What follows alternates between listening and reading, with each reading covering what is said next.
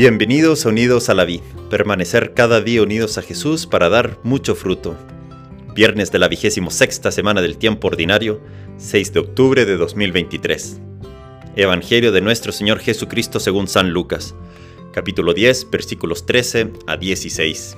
Leeremos un extracto. Jesús dijo, Ay de ti, Corazaín, ay de ti, Bethsaida, porque si en Tiro y en Sidón se hubieran hecho los milagros realizados entre ustedes, hace tiempo que se habrían convertido, poniéndose silicio y sentándose sobre ceniza. Por eso Tiro y Sidón en el día del juicio serán tratadas menos rigurosamente que ustedes. Palabra del Señor. Gloria a ti, Señor Jesús. Es verdad que el ser humano tiende muchas veces a ver lo negativo o a enfocarse en lo negativo del presente. Y como que eso puede nublar todo lo bueno, lo apasionante del presente.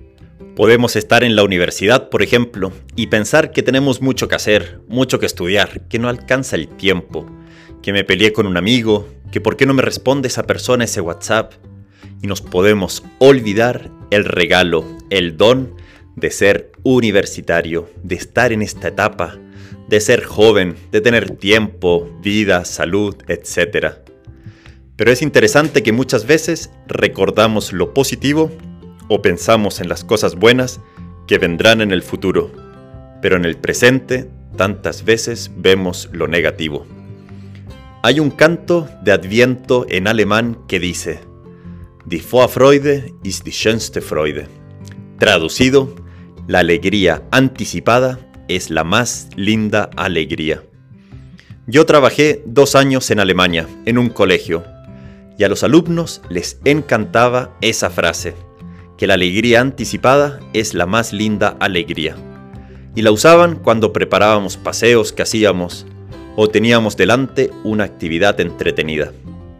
La alegría de saber que se viene algo querido, algo esperado, importante, es más linda que la alegría que se tiene cuando ya se realiza la cosa.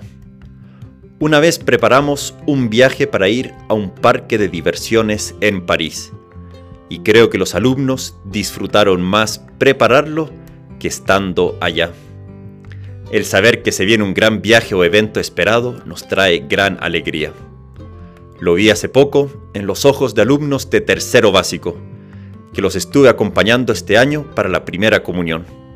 Contaban los días, al inicio del año me decían, quedan cinco meses, después quedan 100 días, después la semana pasada quedan dos, uno, hasta que llegó la primera comunión.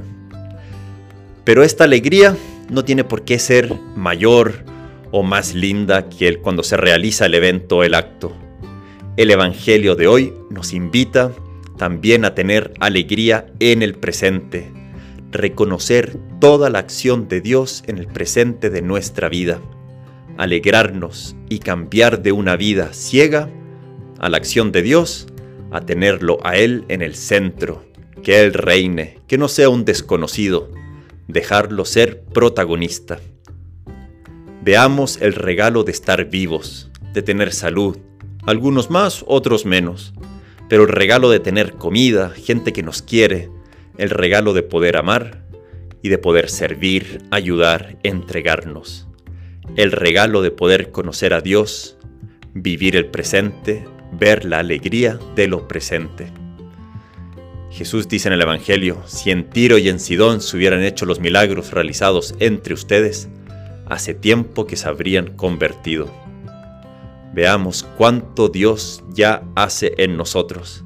Pidamos la gracia de abrir nuestros ojos, no solo en la alegría que se vendrá en el futuro, en el próximo año o la Navidad, sino hoy, al hoy de nuestra vida, Jesús ya hace milagros, ya está activo en nosotros. Que Dios te bendiga.